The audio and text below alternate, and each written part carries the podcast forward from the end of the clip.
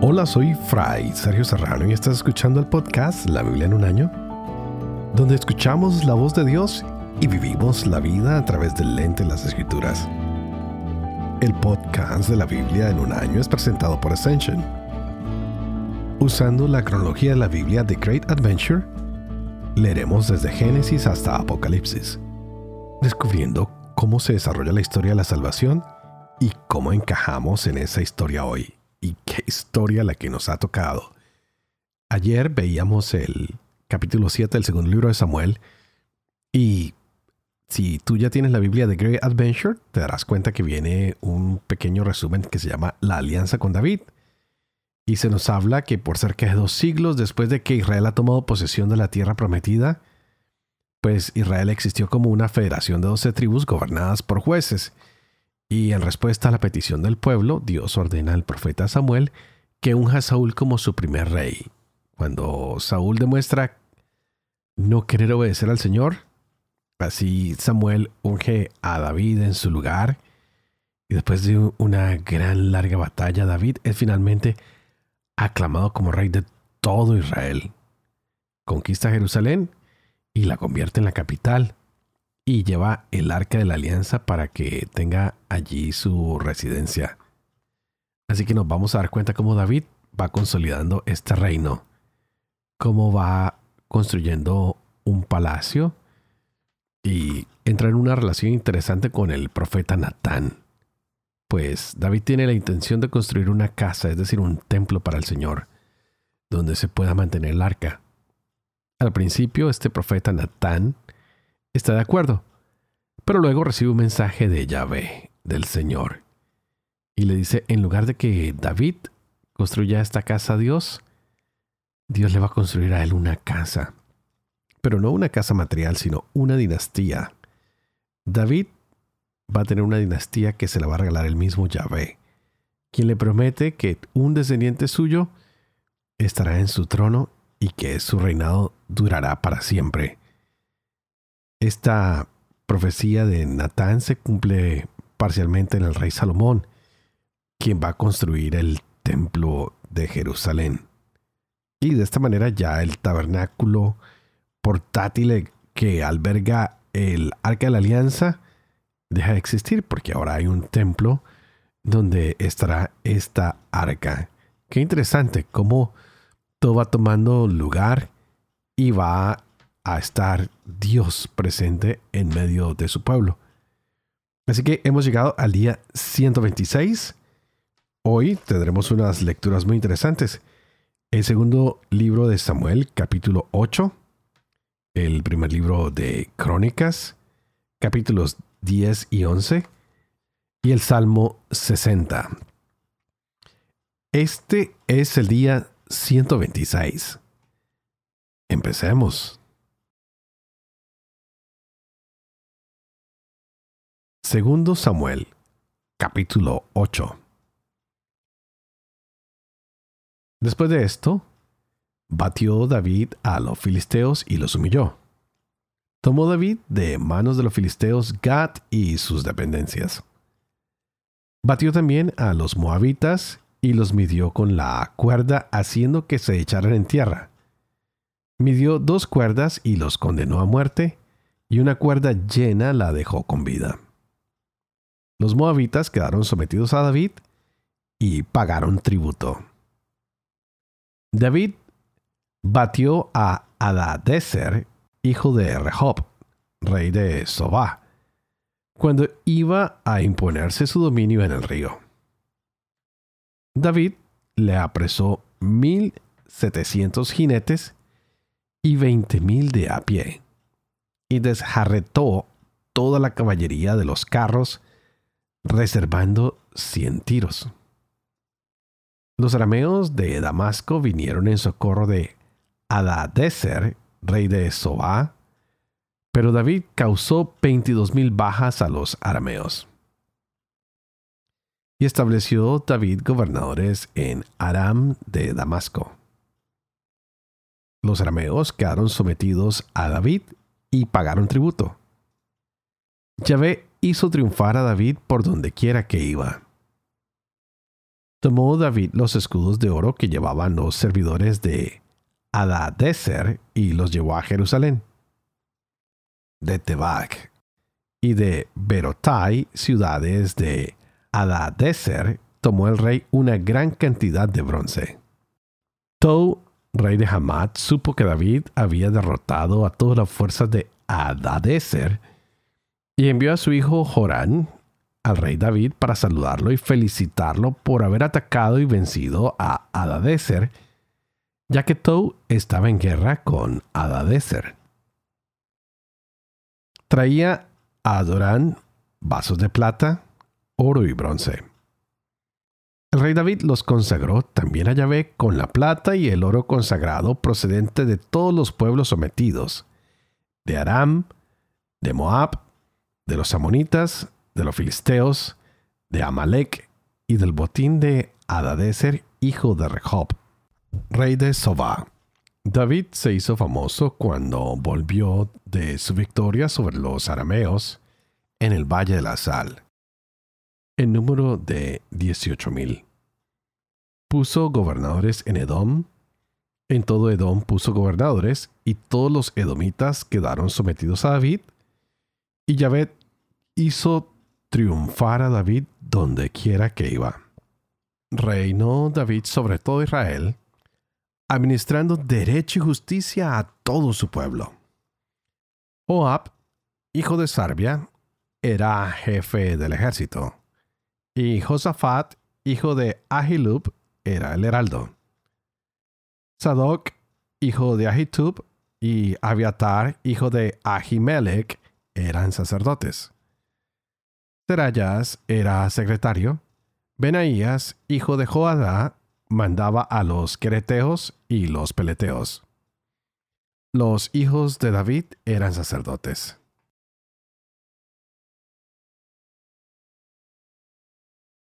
Uno Crónicas, capítulo 10. Trabaron batalla los filisteos contra Israel. Huyeron los hombres de Israel ante los filisteos y cayeron heridos de muerte en el monte Helboe. Los filisteos apretaron de cerca a Saúl y a sus hijos, y mataron a Jonatán, a Abinadab y Malquisúa, hijos de Saúl. El peso de la batalla cargó sobre Saúl. Los arqueros lo descubrieron y lo hirieron con flechas. Dijo Saúl a su escudero, Saca tu espada y traspásame con ella.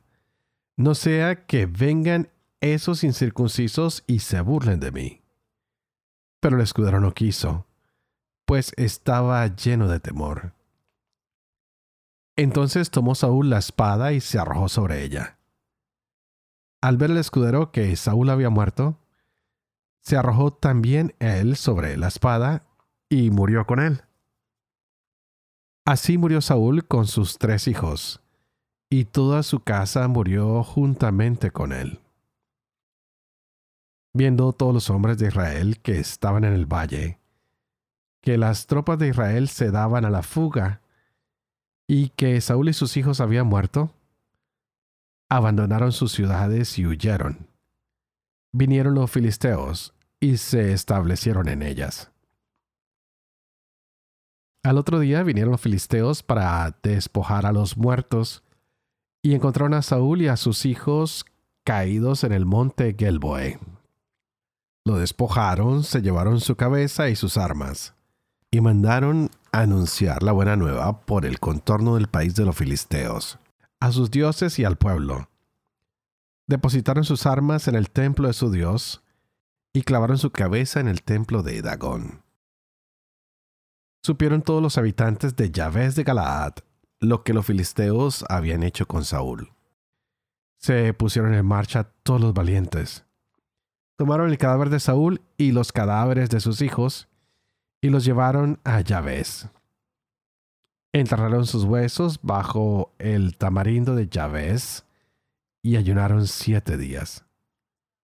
Saúl murió a causa de la infidelidad que había cometido contra Yahvé porque no guardó la palabra de Yahvé, y también por haber interrogado y consultado a una nigromante, en vez de consultar a Yahvé, por lo que le hizo morir y transfirió el reino a David, hijo de Jesé.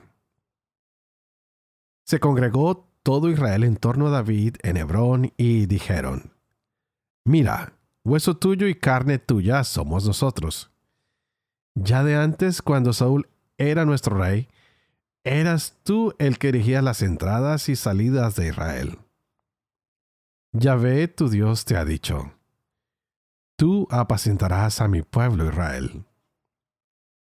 Vinieron todos los ancianos de Israel a donde el rey, a Hebrón. David hizo un pacto con ellos en Hebrón en presencia de Yahvé, y ellos ungieron a David como rey sobre Israel, según la palabra que Yahvé había pronunciado por boca de Samuel. Después marchó David con todo Israel contra Jerusalén, o sea, Jebús, los habitantes del país eran jebuseos. Y decían los habitantes de Jebús a David, No entrarás aquí conquistó David la fortaleza de Sión, que es la ciudad de David. Y dijo David, el que primero ataque el Jebuseo será jefe y capitán. Subió el primero Joab, hijo de Sarbia, y pasó a ser jefe. Se instaló David en la fortaleza. Por eso la llamaron ciudad de David. Y edificó en derredor de la ciudad, tanto en Miló como en la circunvalación, Joab restauró el resto de la ciudad. David iba medrando y Yahvé Sebaot estaba con él. Estos son los jefes de los valientes que tenía David y que durante su reinado se esforzaron con él y con todo Israel para hacerle reinar conforme a la palabra de Yahvé respecto de Israel. Esta es la lista de los héroes que tenía David. Yasoban, hijo de Hakmoni, jefe de los treinta, que blandió su lanza e hizo más de trescientas bajas de una sola vez. Después de él, Eleazar, hijo de Dodo, el ajotita que era uno de los tres héroes. Este estaba con David en Fesdamín, donde los filisteos se habían concentrado para la batalla. Había allí una parcela toda de cebada, y el pueblo estaba ya huyendo delante de los filisteos. Pero él se apostó en medio de la parcela, la defendió y derrotó a los filisteos. Yahvé obró allí una gran victoria. Tres de los treinta bajaron a la peña de la cueva de Adulán, donde David, cuando los filisteos se hallaban acampados en el valle de los Refaín. David estaba a la sazón en el refugio, mientras que una guarnición de filisteos ocupaba Belén.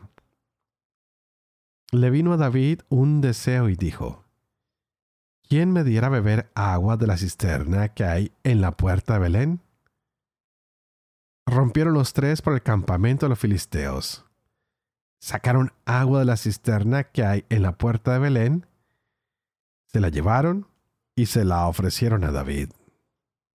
Pero David no quiso beberla, sino que la derramó como libación a Yahvé, diciendo, Líbreme Dios de hacer tal cosa. ¿Voy a beber yo la sangre de estos hombres junto con sus vidas? Pues con riesgo de sus vidas la han traído y no quiso beberla. Esto hicieron los tres héroes. Abisai, hermano de Joab, era el primero de las treinta. Hirió con su lanza a trescientos hombres y conquistó renombre entre los treinta. Fue más afamado que los treinta, llegando a ser su capitán, pero no igualó a los tres. Benaías, hijo de Joadá, hombre valeroso y pródigo en hazañas, de Capseel, mató a los dos héroes de Moab. Además, bajó y mató a un león dentro de una cisterna en un día de nieve. Mató también a un egipcio que tenía cinco codos de altura. Tenía el egipcio una lanza en su mano del tamaño de un enjullo de tejedor. Pero Benaías bajó contra él con un bastón. Arrancó la lanza de la mano del egipcio y con su misma lanza lo mató. Esto hizo Benaías, hijo de Joadad, y se conquistó renombre entre los tres héroes. Fue muy famoso entre los treinta, pero no igualó a los tres. David lo hizo jefe de su guardia personal. Los valientes esforzados fueron Asael, hermano de Joab, el Hanán, hijo de Dodó de Belén, Samá de Arot, Geles, el Pelonita, Ira, hijo de Iques de Tecoa, Abiaser de Anatot, Sibkai de Husá, Ilai, el Ajotita,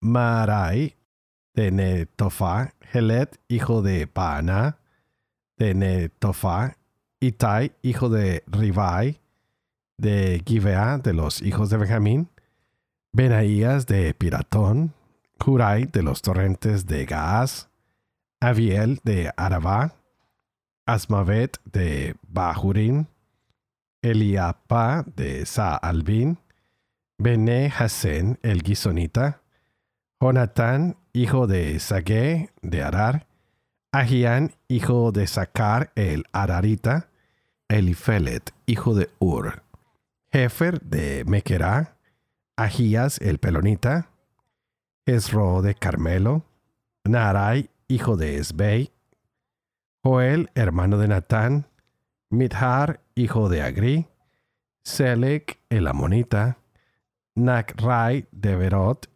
escudero de Joab, hijo de Sarbia, Ira de Yatir, Gareb de Yatir, Urias el Hitita, Sabat, hijo de Aglai, Adina, hijo de Sisal Rubenita, que fue los Rubenitas, y con el 30. Hanán, hijo de Maaca, Josafat el Mitnita, Usías de Astarot, Samá y Jael, hijos de Jotán, de Aroer, Jediael, hijo de Sinri, Joja, su hermano, el Tisita, Eliel, el Mahavita, Jeribai y Josabías, hijos de Elnaán, Yidmat, el Moabita, Eliel, Obed y Yaziel de Sobá. Salmo 60 del maestro de coro, según el lirio del testimonio, a media voz, de David, para enseñar. Cuando luchó contra Aram de Naaraín y Aram de Sobá, y Joab de vuelta, derrotó a Edón en el Valle de la Sal, doce mil hombres. Oh Dios, nos has rechazado y desbaratado. Estabas irritado, vuélvete a nosotros. Has sacudido la tierra, la has hendido. Repara sus grietas, pues se desmorona. Sometiste a tu pueblo a duras pruebas. Nos diste a beber vino de vértigo. A tus adeptos les diste una señal para que pudieran escapar del arco para que escapen libres tus favoritos. Con tu diestra salvadora respóndenos. Dios ha hablado en su santuario. Repartiré victorioso Siquén. Parcelaré el valle de Sucot. Míos son Galaad y Manasés. Efraín, yelmo de mi cabeza. Judá, mi bastón de mando.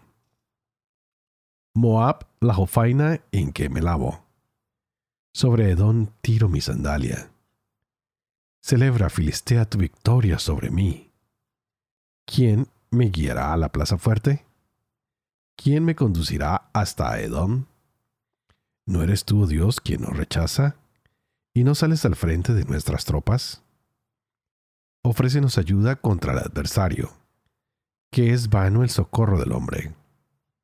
Con Dios haremos proezas él machacará a nuestro adversario.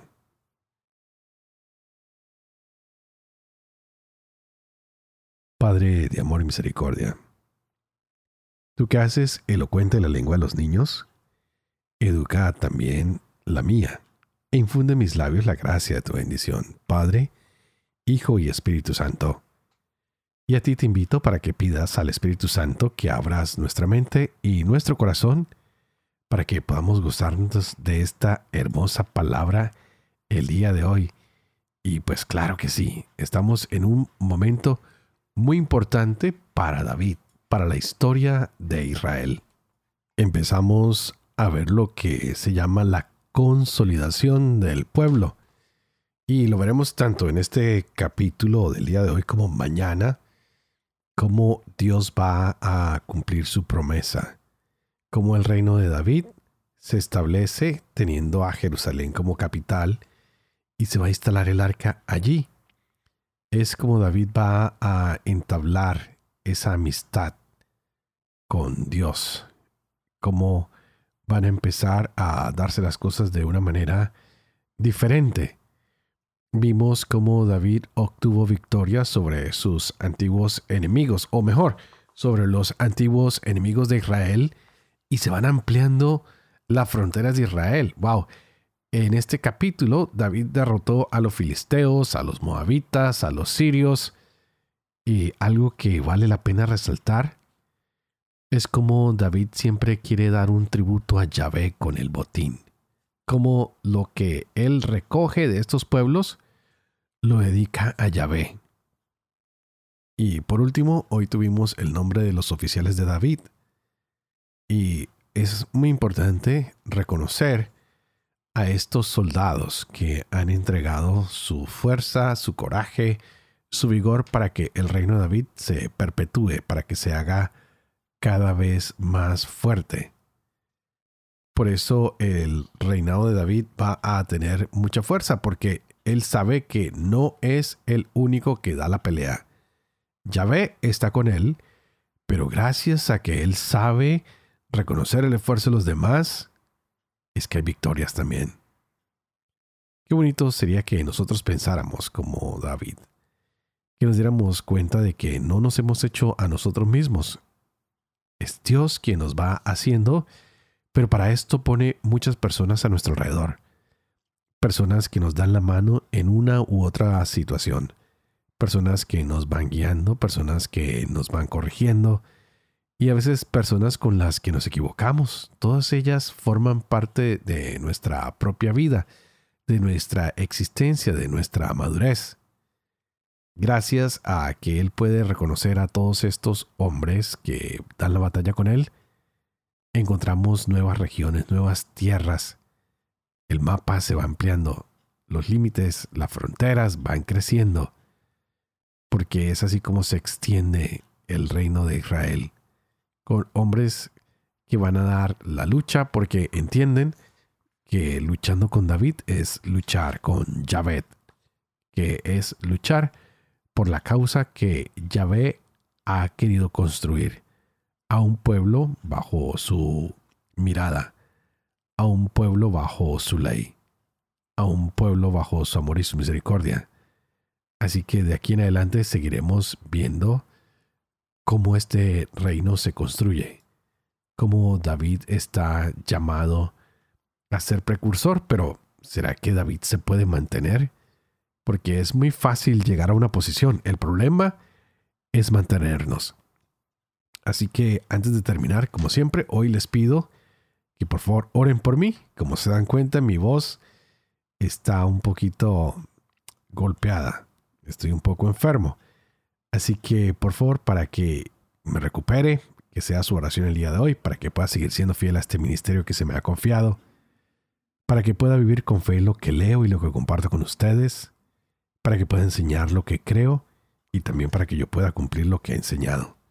Y que la bendición de Dios superoso, que es Padre, Hijo y Espíritu Santo, descienda sobre cada uno de ustedes y los acompañe siempre. Que Dios los bendiga.